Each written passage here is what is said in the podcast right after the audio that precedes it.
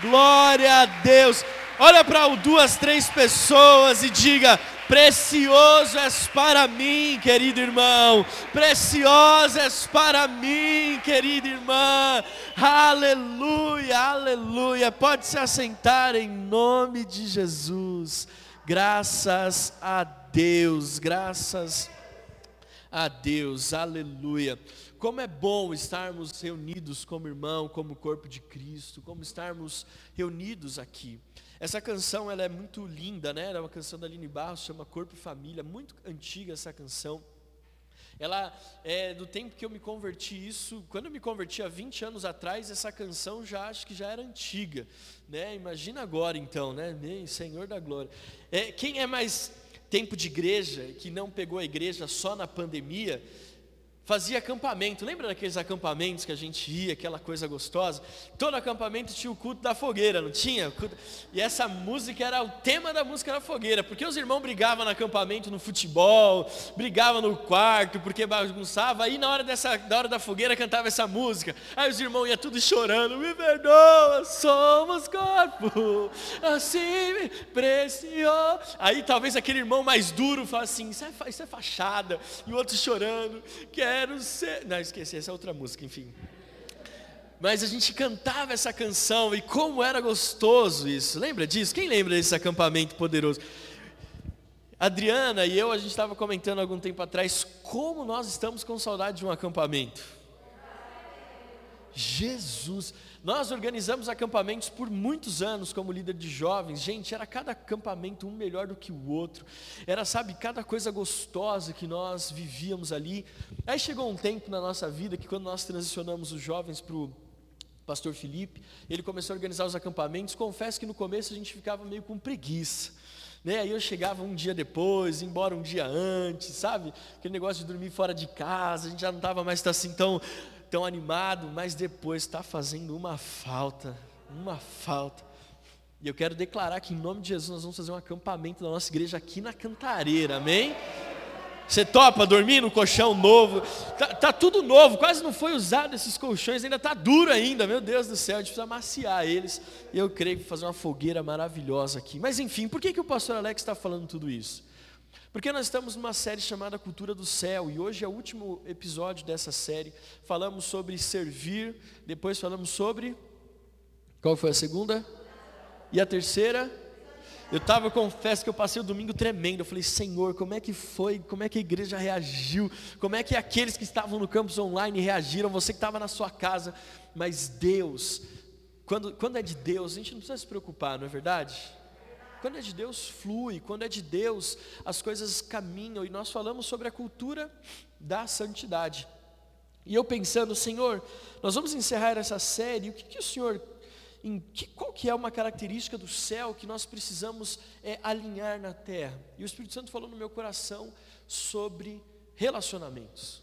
Você fala assim, uau. Fala para quem está do seu lado, relacionamento. Relacionamento. Aí fala para o outro, uau. Se me perguntassem se eu, como eu definiria o reino de Deus em uma palavra, e eu já falei isso em algumas ministrações aqui, se me perguntassem, pastor Alex, como você definiria o reino de Deus em uma palavra? A palavra que eu usaria para definir o reino de Deus é relacionamento. Eu sei que é impossível, tá, gente? Eu não estou querendo limitar Deus nem em colocar numa, colocá-lo numa caixinha, mas eu, eu definiria o reino de Deus em uma palavra, e essa palavra seria relacionamento. Relacionamento em primeiro lugar, por que relacionamento? Porque em primeiro lugar nós temos que nos relacionar com Deus. O Evangelho é um relacionamento pessoal, meu e Deus. É o encontro pessoal que eu tenho com Jesus que me faz é, me converter, que é a palavra que a gente usa, né? O relacionamento pessoal que eu tenho com Jesus é o que me faz tomar a decisão para reconhecê-lo como Senhor e Salvador da minha vida. E em segundo, é o relacionamento que eu tenho com o meu próximo, o relacionamento que eu tenho com os meus irmãos. Mateus 22, capítulo 22, versículo 36 a 40 diz: Mestre, qual é o grande mandamento na lei? Jesus é interrogado. Jesus respondeu no, cap, no versículo 37: Ame o Senhor seu Deus de todo o seu coração, de toda a sua alma e de todo o seu entendimento. Este é o grande primeiro mandamento. E o segundo, semelhante a este, é: ame o seu próximo como você ama a si mesmo. Destes dois mandamentos dependem toda a lei e os profetas. O que, que Jesus está dizendo? Toda a lei, todo o ministério profético, eles são fundamentados no relacionamento que eu tenho com Deus e no relacionamento que eu tenho com o meu irmão. Então não é errado falar que o relacionamento que nós estabelecemos na terra, o relacionamento que nós estabelecemos com Deus por meio da nossa oração, é uma cultura celestial. Enquanto nós estamos crescendo numa cultura do individualismo, pregar a cultura do relacionamento é estabelecer na terra a cultura do céu. Gente, nada que acontece no mundo é à toa. Tudo que acontece nesse mundo é uma tentativa frustrada de Satanás de ir contra algo que está estabelecido no céu. Por isso que nós somos protestantes, porque nós protestamos contra uma cultura do mundo. É por isso que nós temos que nos posicionar com uma contracultura, mas não uma contracultura do mundo, uma contracultura do céu. Estabelecer na terra aquilo que vivemos no céu. Querido, então essa cultura do individualismo é uma tentativa frustrada de Satanás de roubar a característica do céu, que é o relacionamento entre os irmãos. Gente, esse negócio de individualismo, eu comigo mesmo, eu me basto, eu sou o suficiente, tudo isso é uma tentativa de roubar de mim, de você e da igreja a possibilidade de vivermos o céu aqui na terra, de vivermos milagres e sobrenaturais. É muito interessante quando nós olhamos para a cultura do céu e pensamos que é a cultura do relacionamento. Tem um pastor que eu admiro muito, ele é pastor na Indonésia. O nome dele é Ed Liu. Ele tem uma, ele é um dos pastores, é, um dos homens mais é, assim ele está no, no top 10 é, dos inimigos dos muçulmanos. Ele é um dos pastores mais odiados pelos muçulmanos, porque ele é um dos pastores mais relevantes em um país que mais persegue os cristãos, que é a Indonésia. E ele tem muitos testemunhos de milagres de sobrenatural. E é uma das pessoas que mais ministram a respeito dessa cultura do céu de relacionamento aqui na terra. E eu sou muito impactado quando ele ministra a respeito de algumas revelações que ele tem. E uma das coisas que ele fala é muito interessante, ele fala que qual é a casa de Deus? Né? Qual é a casa de Deus? Uma das mensagens dele que mais me impactam é essa, é a casa de Deus. E ele fala o seguinte: Deus não habita em, uma, em um lugar físico, Deus não habita, a casa de Deus não é um lugar, a casa de Deus é uma habitação, é um relacionamento, o relacionamento que há entre Deus Pai, Deus Filho e Deus Espírito Santo. É muito interessante que em uma das suas prega nessa pregação ele pergunta assim: é o que existia antes do mundo existir? Como que Deus, como que era a habitação de Deus, como que Deus vivia antes do mundo existir? Porque você sabe, amém, que Deus já existia antes da fundação do mundo, amém? Aleluia. E, e ele explica, ele fala, já existia, já existia, a casa de Deus era a habitação de Deus, era o relacionamento entre Deus Pai, Deus Filho e Deus Espírito Santo. Quando nós olhamos para Gênesis capítulo 1, versículo 26, o que, que, a palavra de Deus diz? No original e no português está façamos, no plural, o homem a nossa imagem e a nossa semelhança. Veja, não está no singular. Farei o homem a minha imagem e a minha semelhança. É façamos. Significa que nós somos frutos, nós somos feitos na imagem de Deus, a identidade de Deus. Pai, Deus Filho e Deus Espírito Santo. Pastor, que viagem é essa? O que eu quero dizer para você é que desde a nossa identidade, da nossa raiz, desde antes da fundação do mundo, a cultura de, celestial é a cultura da relação entre Deus Pai, Deus Filho e Deus Espírito Santo. É por isso que nós sentimos um desejo enorme de estar com outras pessoas, porque faz parte da nossa identidade. O Edilio fala isso. Que esta cultura, ele usa a expressão de habitar uns nos outros, de habitarmos uns nos outros. E quando nós olhamos, por exemplo, João capítulo 10, versículo 30, o versículo Jesus diz assim: Eu e o Pai somos um. Uau! Deu para entender? E uma das coisas mais doidas da, da, nossa fé é entender a trindade. São três, mas são um. Mas um é três e três é um. mas é não, é um, é três, é um, é três, não sei. Está aqui comigo? Então, isso fala de estarmos em um reino onde existe uma habitação formada por Deus Pai, Deus Filho e Deus Espírito Santo. E o próprio Jesus no Evangelho diz: Eu e o Pai somos um, João 10, 30. Então, antes da criação do mundo, existia uma relação da Trindade, e a cultura do céu é assim, sabe? A cultura do céu, a casa de Deus, é esta habitação, é esta relação. E quando nós falamos então e trazemos para a terra, simplificando tudo isso que eu estou falando para você, é a característica da cultura do céu se revela na comunhão dos filhos de Deus. A comunhão dos filhos de Deus revela a cultura do céu. O reino é estabelecido na terra quando nós vivemos esse estilo de vida de relação, de relacionamento de um ao outro. Ele chama de estilo de vida um ao outro. O Edilio, quando ele ministra, ele fala isso. É um estilo de vida do céu, de um ao outro, de um ao outro. E é interessante a, a gente pensar nisso. Ele ministra, ele conta muitos testemunhos é, a respeito de como Deus se move na comunhão da igreja dele. Então, o que, que ele faz? Ele ensina muito a igreja a respeito desse relacionamento, dessa cultura do céu, da, da comunhão e do relacionamento. Então, é, o que, que eles fazem? No mundo muçulmano, você tem que desconstruir uma história muito mais difícil do que nós estamos aqui, é, para depois construir respeito, uma história a respeito de quem é Jesus. E aí o que, que acontece? Para que essa, haja essa conversão no mundo muçulmano, não é apenas por palavras, mas muitos sinais e maravilhas acontecem no meio deles. Então ele conta testemunhos, por exemplo, uma menina chegou na célula, essa daí não era muçulmana, ela era budista, só que ela não tinha a mão. E aí na célula, por eles entenderem esse estilo de vida um ao outro, eles gastam muito tempo orando uns pelos outros. E aquela menina budista chegou na célula sem uma das mãos, e a célula orou e aquela menina, naquela célula, cresceu uma mão, dedos. Você consegue entender? Que loucura é isso? Que loucura é isso? E ela falou: adivinha o que aconteceu? A menina se converteu. E não só ela, muita gente, porque esse é um testemunho poderoso. O que, que ele faz?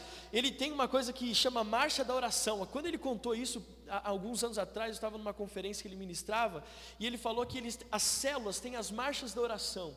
Então, é, eles pegam o bairro mais perigoso de Jacarta, por exemplo, e eles mandam um rodízio de células para fazer marchas de oração naquele bairro, como irmãos. E a célula vai orando, intercedendo nas madrugadas, andando naquelas ruas perigosas e declarando o reino de Deus, e declarando a cultura do céu sendo estabelecida naquele lugar. E aí começa a ver o índice de, de de morte, de assalto diminuindo naquele lugar.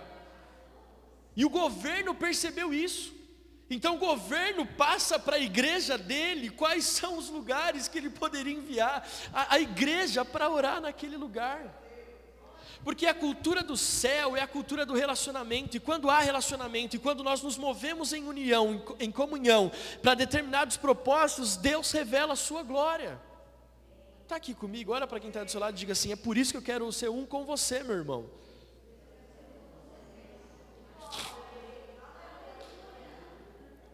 Sabe, eu fico em crise com quanto é, nós somos atacados como igreja. Você já reparou que a igreja ela é atacada o tempo todo? Mas ela não é só atacada externamente, às vezes a igreja é atacada internamente, próprios crentes atacando os crentes. Como se já não bastasse a guerra que nós temos que enfrentar, mas parece que às vezes internamente também nascem algumas coisas de, de contenda, de confusão, de picuinha. Graças a Deus, não aqui, mas algumas igrejas na China vivem esse desafio de irmãos que não se falam, de irmãos que não se conversam, de, de contendas, de fofocas. É uma guerra interna, o que, que é isso? É o diabo tentando minar internamente um princípio do céu que é, faz parte da, da identidade da igreja, que é a amizade, é a comunhão, são os relacionamentos saudáveis. E aí eu estava pensando a respeito disso, e eu cheguei a uma conclusão, isso aqui é um pensamento meu de que milagres não são fruto apenas do agir de Deus, mas é o fruto do agir de Deus no meio dos irmãos, quando há comunhão dos irmãos. Quando nós lemos o Evangelho de Marcos, capítulo 2, que aquele paralítico desce na frente de Jesus, se não fosse a comunhão daqueles quatro amigos de pagar um preço, de descer uma maca pelo telhado, talvez ele não tivesse alcançado o favor de Deus, ou tivesse o encontro que ele teve com Jesus. Está aqui comigo? Então o Evangelho não é a respeito apenas de, da minha vida com Deus. Porque tem gente que fala, não sou eu e Deus. Sou eu e Deus. Não, nunca foi. É sempre o corpo de Cristo e Cristo. É assim, ah, pastor, mas a salvação é individual. Sim, a salvação é individual, mas o reino é coletivo. E Deus não fala só a respeito de salvação. Jesus fala a respeito de reino. Olha para quem está do seu lado e fala assim: está prestando atenção? A salvação, ela é individual. É o meu encontro com Jesus e a testificação do Espírito Santo que me liberta do pecado. Mas o reino, o reino é corpo, é coletivo. Está aqui comigo? Fala para quem está do seu lado, eu quero ser um com você, meu irmão. Sabe, quando nós lemos o Salmo 133, o que que diz? Ó, oh, como é bom e agradável viverem o quê? Unidos os irmãos. É como o óleo precioso sobre a cabeça, o qual desce pela barba, a barba de Arão, e desce para a gola de suas vestes. É como o orvalho de Hermon, que desce sobre os montes de Sião. Aí vem a chave. Ali o Senhor ordena a sua bênção e a vida para sempre. O segredo da bênção não está em eu, eu, só, eu sozinho viver algo com Deus, mas o Senhor ordena a bênção e a vida pela, para sempre, fundamentado na união dos irmãos. Aí eu estava ontem orando assim, falando, Senhor, mas será que é isso mesmo? Porque falar sobre isso num mundo tão individualista é uma crise. Mas o Espírito Santo falou comigo algo que eu quero compartilhar com vocês. E eu ouso arriscar e dizer algo para vocês que é meio, meio, pelo menos eu acho duro, né? Se talvez você não tenha experimentado milagres, talvez você não tenha vivido em unidade com os irmãos. Algumas pessoas estão esperando milagres, e esses milagres não chegam. Se nós fizermos uma análise da vida dessas pessoas, nós veremos que fatalmente, não todos, não estou generalizando, mas fatalmente nós vamos perceber que aquela pessoa ela teima em andar sozinho. Teima em andar sozinho. Porque eu creio que a Bíblia é a palavra de Deus. E o salmista está dizendo aqui, inspirado no Espírito, que o Senhor ordena a bênção e a vida para sempre em um princípio de corpo, de unidade. De unidade. Eu falo, por exemplo, eu, eu, eu ministro é, é, na igreja, a gente pastoreia pessoas, vai completar 10 anos que eu fui ordenado pastor, mas antes disso eu já pastoreava pessoas e, e já cuidava de células há muitos anos. E eu descobri uma coisa: dificilmente as pessoas envolvidas e comprometidas com a célula dão problema porque elas estão envolvidas no corpo. Então, quando o pastor te manda uma mensagem, insiste para você ir para a célula, não é porque eu quero que você esteja num grupo religioso, mas é porque o Senhor ordena a bênção e a vida para sempre. Fez sentido o que eu falei? Porque às vezes a gente perde oportunidades, não porque Deus não nos ama, é porque nós não estamos envolvidos com o corpo, porque nós não estamos nos relacionando. É difícil ouvir isso, mas a cultura do céu é uma cultura de relacionamentos e comunhão. E quando nós não levamos isso a sério, perdemos a oportunidade de viver a plenitude da nossa fé. João 17, 11. Olha só o que Jesus diz: Já não estou no mundo, mas eles continuam no mundo. Enquanto eu vou para junto de ti, Pai Santo, guarda-os em teu nome, que me deste para que guarda-os em teu nome que me deste, para que eles sejam um, assim como nós somos um. No versículo 21, dez versículos para frente, ainda na oração sacerdotal de Jesus, ele diz assim: a fim de que é, 21, João 17, 21. A fim de que, vou ler aqui, todos sejam um, como tu, ó Pai, estás em mim e eu em ti. Também eles seja, estejam em nós, para que o mundo creia que tu me enviastes. É interessante pensar que a unidade da igreja revela Jesus ao mundo. Jesus poderia ter dito assim: evangelize, adore, pregue, mas ele não fez isso ele não orou nesse sentido. O que, que Jesus orou para que nós pudéssemos fazer para que o mundo visse o reino de Deus? Ele pediu para que nós fôssemos um. Às vezes, a comunhão prega mais do que palavras. Às vezes, o fato de nós estarmos tão amalgamados e unidos como corpo de Cristo, pagando preço uns pelos outros, fale mais alto do que uma hora de pregação aqui nesse púlpito, do que uma noite inteira de vigília, de louvor e adoração. Essas coisas são importantes? Lógico que são, mas Jesus diz: para que o mundo saiba quem eu sou, eles têm que ser um. Olha para quem está perto de você e diga assim: preciso ser um com você. Não é a pregação, não é apenas o evangelismo, mas Jesus na oração sacerdotal deixa claro que o reino é testemunhado quando nós somos um. Estávamos na saída da igreja, na sede, algum tempo atrás, faz, faz pouquíssimo tempo isso. E aí eu, eu estava no. Cheguei na igreja e uma moça veio contar um testemunho. Falou, pastor, preciso contar um testemunho forte. Eu achei o máximo. Ela estava saindo do estacionamento e aí ela viu que tinha um, um, um, grupo da igreja que saiu junto do culto, feliz, dando risada e compartilhando. E ela estava vindo, só que junto com esse pessoal que estava saindo da igreja, tinha um casal que não estava no culto, eles estavam descendo do metrô e talvez indo para casa. E aí ela, então você imagina a cena: o pessoal que saiu do culto, esse pessoal que não estava no culto, esse casal e essa, e essa irmã que estava chegando para o culto. Então houve um, uma conexão e aí o casal que não estava na igreja estava falando assim: a gente precisa vir nessa igreja um dia. Você já reparou que todo mundo que sai dessa igreja sai dando risada e feliz? Todo mundo que sai daí sai conversando e dando risada e falando, deve ter alguma coisa muito boa aí. A comunhão, o corpo, revela Jesus. É uma cultura do céu. Nós podemos ser bem-sucedidos em muitas áreas, mas se somos mal-sucedidos em nossos relacionamentos, corremos o risco de perder tudo aquilo que construímos. Você pode ser bem-sucedido em tudo, mas se você tem desafios nas suas relações interpessoais, você corre o risco de perder tudo aquilo que você construiu. Porque não é sobre chegar lá, mas é sobre permanecer, e ninguém permanece sozinho. Isso aqui não é psicologia de autoajuda, não é, é psicologia barata, frase de efeito, é uma realidade da vida humana.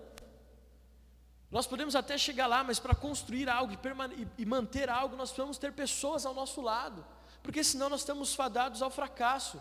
E não é à toa que a grande característica das doenças emocionais qual que é? O isolamento. É o isolamento. O que, que esse isolamento faz? Ele nos rouba do corpo, nos rouba dessa cultura do céu que é o relacionamento. E isso nos faz ainda ficar ainda piores do que a própria doença em si já nos traz a dor. Está aqui comigo? Então, a solidão, ela nos paralisa, ela nos impede de desfrutar tudo o que Deus tem para nós. Então nós temos que lutar contra isso, nós temos que clamar, até nos momentos de oração silenciosa, porque, por exemplo, quando nós olhamos Mateus capítulo 6, versículo 6, Jesus, ele antes de ensinar a oração do Pai Nosso, o que, que ele fala? Quando você for orar, você faz o que? Você vai para o teu quarto, fecha a tua porta e ora ao teu Pai em secreto, e o teu Pai que te vê em secreto, em secreto, te, te recompensará. Só que eu tenho visto algo, até os momentos de oração silenciosa são influenciados pelo tipo de relacionamento que eu vivo. Quanto mais eu ando com pessoas que amam a Deus, mais eu sou impulsionado a viver um relacionamento com Deus. Deixa eu te contar um testemunho. A liderança de célula da nossa igreja percebeu que eu tenho acordado muito cedo. né? É seis e pouco, às vezes, seis horas eu estou mandando mensagem dizendo que já orei por eles. Mas sabe como isso começou? Eu fui fazer visita a um amigo meu que é meu amigo há muitos anos, muitos anos, desde o início da minha conversão. E sentado na mesa, sentado na mesa, comendo uma pizza, ele começou a contar sobre como Deus tem levantado ele para a intercessão. Ele mora em São Bernardo do Campo, ele mora num prédio do lado do prefeito de São Bernardo do Campo, o apartamento dele dá vista para o passo municipal de São Bernardo do Campo. E ele falou assim: Eu estava uma noite, o Espírito Santo me acordou e falou: Você vai interceder por esta cidade você vai interceder por esta cidade, para que todo demônio, todo principado, toda potestade que impede essa cidade de crescer e prosperar caia por terra. E, ele, e Deus foi ministrando com ele sobre a questão de São Bernardo do Campo, influenciar o Brasil em tantas questões é, políticas. E aí, ele, ele só compartilhou comigo isso. Querido, no outro dia, 5 e 21 da manhã, Puf, eu abri o olho. O Espírito Santo falou assim: vai orar. Pastor, o que isso tem a ver com relacionamento? Todos os dias de manhã eu oro sozinho. Mas porque eu tenho relações, amigos. Ele não impôs a mão na minha cabeça. Ele não falou, faz o que eu faço. Eu só entendi que pelo fato de estar ali, uma unção de intercessão me alcançou. Porque até o que eu vivo no meu secreto é influenciado pelas pessoas que andam ao meu lado. Porque essa é a cultura do céu. Você entende? Essa é a cultura do céu. Sabe? Que fique claro aqui que revelamos a cultura do céu à medida que vivemos na terra relacionamentos saudáveis.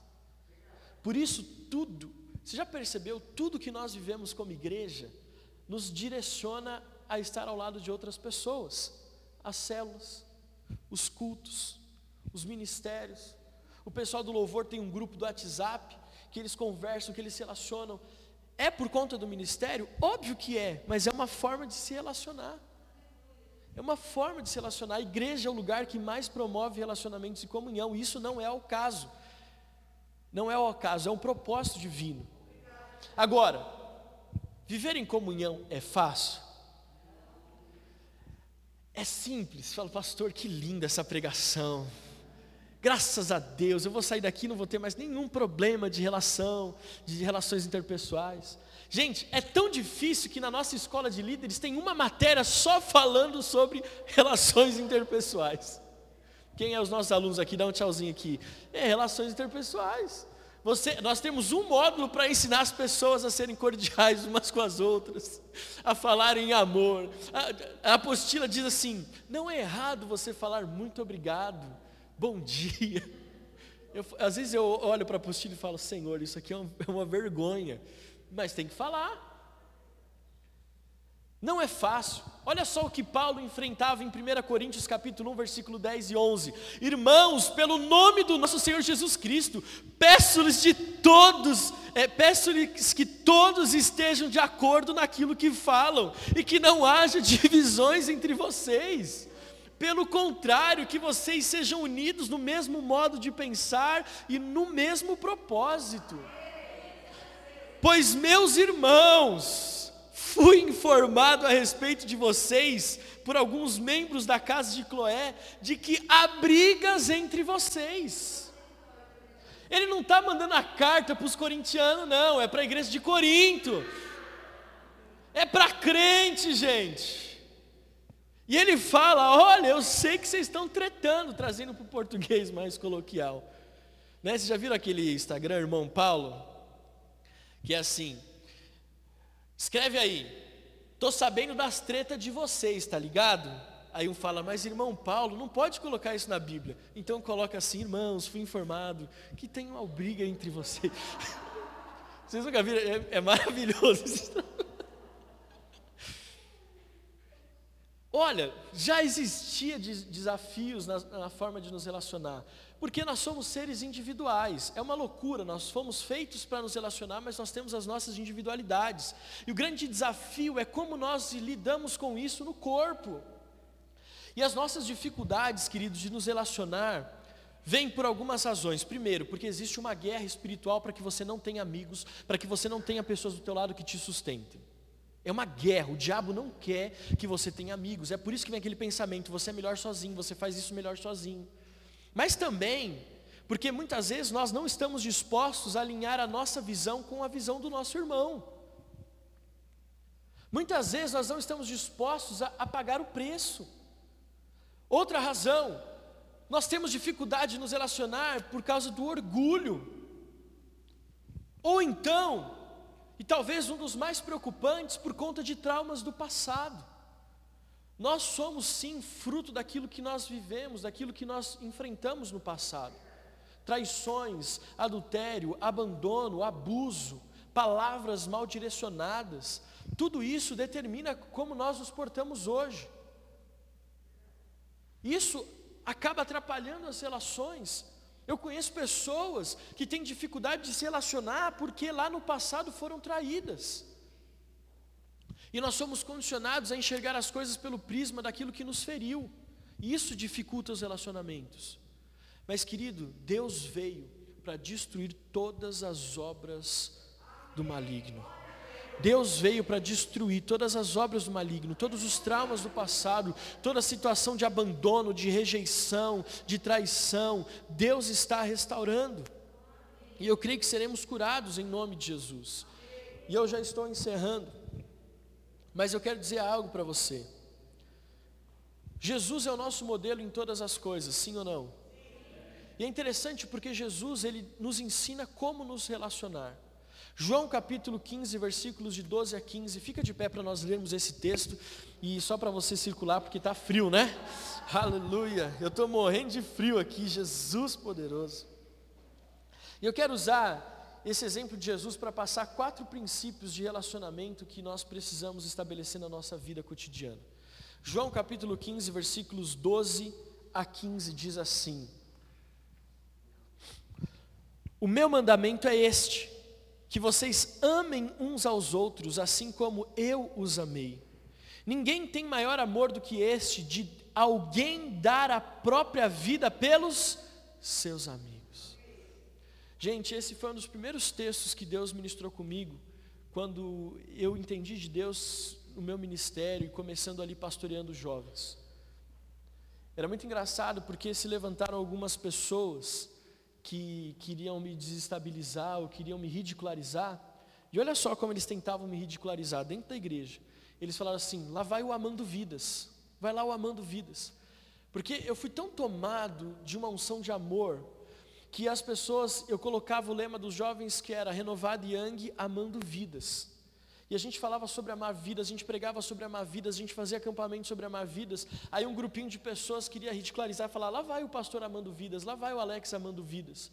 E apesar de uma tentativa de ridicularizar, eu recebi aquilo como algo de Deus, eu recebi como uma palavra profética, que declarava que seja assim mesmo, que seja assim mesmo. Porque a Bíblia diz: não tem maior amor do que esse de alguém dar a sua própria vida em favor dos seus amigos. Vocês são os meus amigos se fazem o que? O que lhes ordeno. Já não vos chamo vocês de? Porque o servo não sabe o que o seu senhor faz. Mas tenho chamado vocês de quê? De amigos. Porque tudo o que eu vi de meu pai, eu lhes dei a conhecer. Pode se assentar, o que, que Jesus está falando aqui? Jesus está estabelecendo a cultura céu, do céu por meio dos relacionamentos no Evangelho. Quando nós olhamos o Evangelho, fica muito claro que Jesus ele tem uma preocupação intencional, se é que pode se usar, porque preocupação já é algo que chama a atenção. Mas eu quero fazer esse pleonasmo aqui.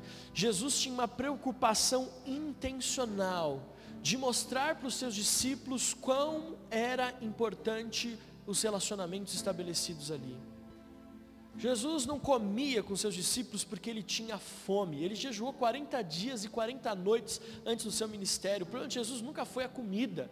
Jesus comia muito e sentava-se muito à mesa porque ele queria estabelecer a cultura do céu na terra, que é a cultura do relacionamento. E eu já falei aqui para vocês e falo de novo: mais importante do que aquilo que está em cima da mesa é quem está em volta da mesa. Essa semana eu estava pensando sozinho. E eu falei, rapaz, essa semana eu passei quase toda ela sentada em volta da mesa, não foi? Eu falei, caramba, não é que eu comi tanto assim, amém? Mas, foi tão gostoso, quantas pessoas nós encontramos e tivemos em volta da mesa, comidas maravilhosas, mas eu fiquei refletindo a respeito de quantas pessoas incríveis eu tive o prazer de estar junto. Como isso é precioso. Jesus, nos evangelhos, ele ensina a mim e a você como nos relacionar. Embora seja difícil, eu digo para você que não é impossível. Amém? Se nós colocarmos em prática esses princípios. Primeiro, para termos a cultura do relacionamento, nós precisamos ter amor e ter atitudes de amor. Porque amar não é apenas falar eu amo. Tem gente que fala, eu te amo, mas nunca estende a mão para ajudar. Amém? Já falei isso, mas eu gosto de repetir para que fique gravado. Marido, não basta falar eu te amo, tem que levar para comer fora, em restaurante bom, tem que dar presente, tem que ir na Vivara, na Gaster, tem que, tem que fazer.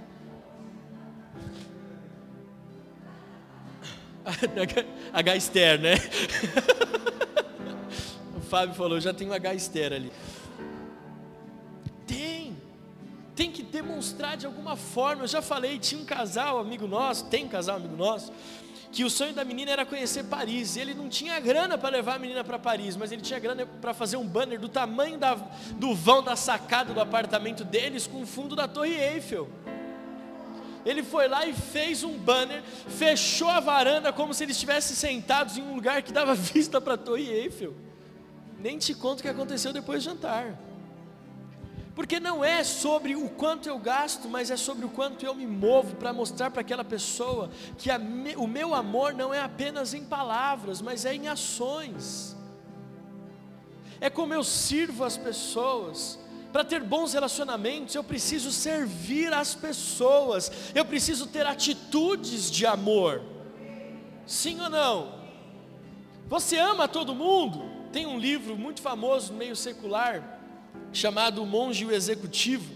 E uma das coisas desse livro, quando eu li, que eu achei interessante, é que ele fala assim: Mas é impossível amar todo mundo. Aí o monge fala para ele: Mas o amor que está falado aqui embora não concorde totalmente, mas eu achei interessante, é ter atitudes que são fruto do amor. Quem ama age de determinadas formas. Você talvez não tenha um sentimento expresso, mas age de tal forma que revele esse amor. Fez sentido? Mas relacionamento exige amor, eu preciso me envolver em amor, eu preciso amar as pessoas, porque o perfeito amor lança fora todo medo. O amor, ele quebra todas as barreiras, querido. O amor venceu a morte. Quanto mais uma diferença. Se ele venceu a morte, ele pode vencer a diferença do time, a política e seja o que for. Pode vencer. Segundo, por que, que eu estou falando isso? Porque no versículo 12 Jesus fala: amem uns aos outros, outros assim como eu os amei. Segundo, relacionamento, a cultura do relacionamento exige pagar um preço. Pagar um preço. Não existe relacionamento saudável sem que alguém pague um preço por isso.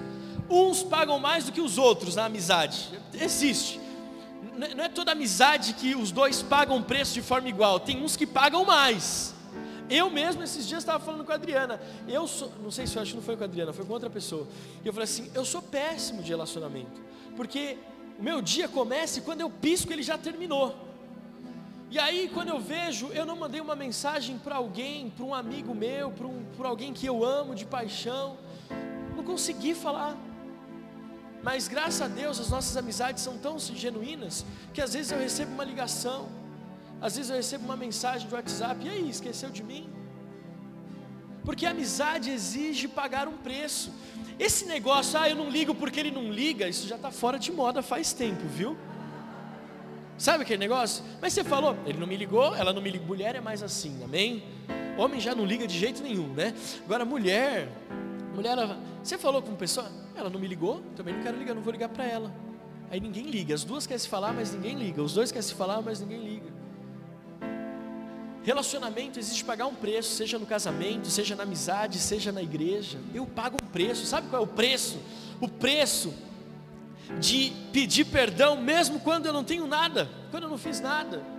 De engolir o meu orgulho para estar do lado da pessoa que talvez falou algo a meu respeito e que não, não caiu bem, mas eu vou lá para ajustar.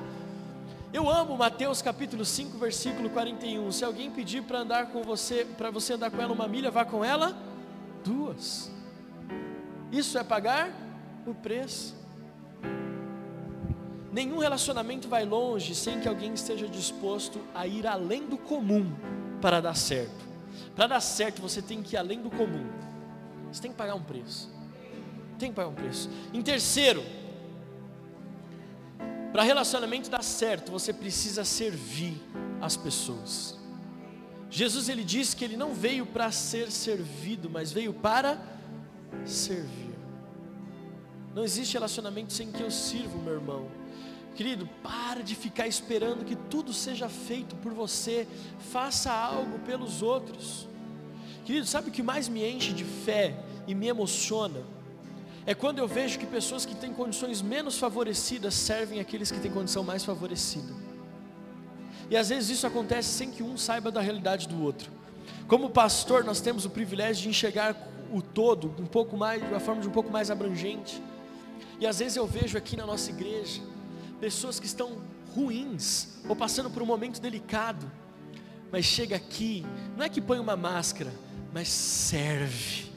Aquela, a gente olha pessoas que tinham tudo para não estar fazendo nada e ainda assim se dedicam ao máximo para servir as pessoas, para ajudá-las nas suas necessidades, para servir o corpo. Gente, amigo serve. E por último, e talvez uma das coisas mais questionáveis, pode ficar de pé em nome de Jesus, nós vamos orar. Teria mais quatro páginas, mas eu preciso encerrar por causa do tempo.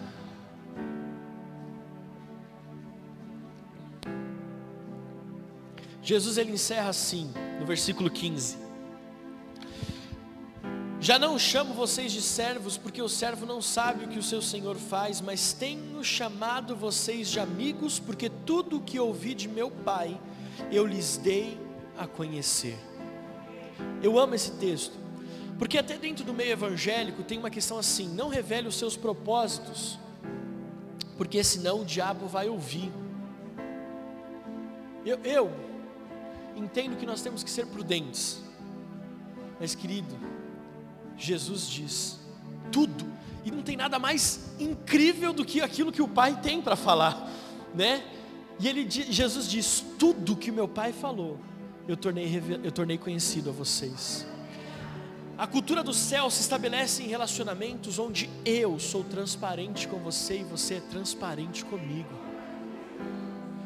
Relacionamentos são desenvolvidos em cima de uma cultura de transparência, de uma cultura onde eu compartilho, onde eu abro o meu coração, onde eu revelo os meus medos, as minhas preocupações, mas onde eu também revelo o caminho da conquista que Deus tem colocado diante de mim, onde eu abro e revelo os propósitos de Deus, aquilo que Deus tem falado comigo Querido, revela às pessoas aquilo que Deus tem falado com você.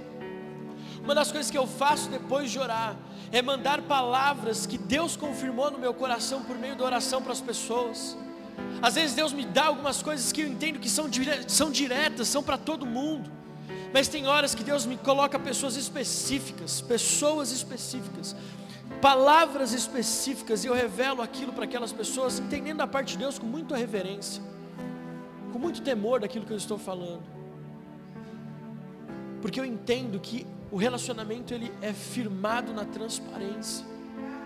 Quando eu abro aquilo que está acontecendo na minha vida com as pessoas que podem interceder por mim. Sabe como nós ficamos felizes quando algum de vocês chegam para nós e abrem o coração de vocês as suas dificuldades. Sabe por quê? Porque isso mostra quão temente a Deus você é.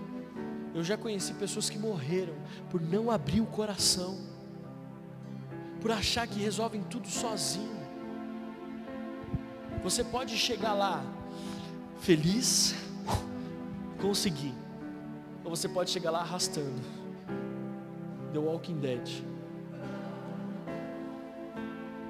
O que nós escolhemos para a nossa vida? João capítulo 10, versículo 10, parte B.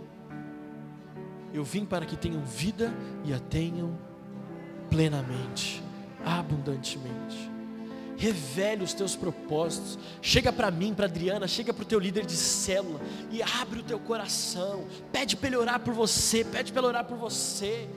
Ó, oh, tem uma causa, tem uma situação, ora por mim, ó, oh, estou passando por um desafio, ora por mim. Querido, Deus revela a sua glória quando nós estamos reunidos e oramos uns pelos outros. Relacionamento saudável é um dos benefícios da nossa igreja. É melhor serem dois do que um, diz Eclesiastes 4, 9 a 12.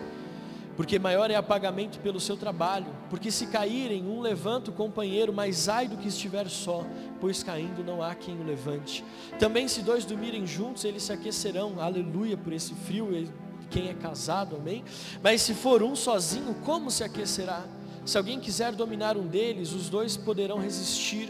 O cordão de três dobras não se rompe com facilidade.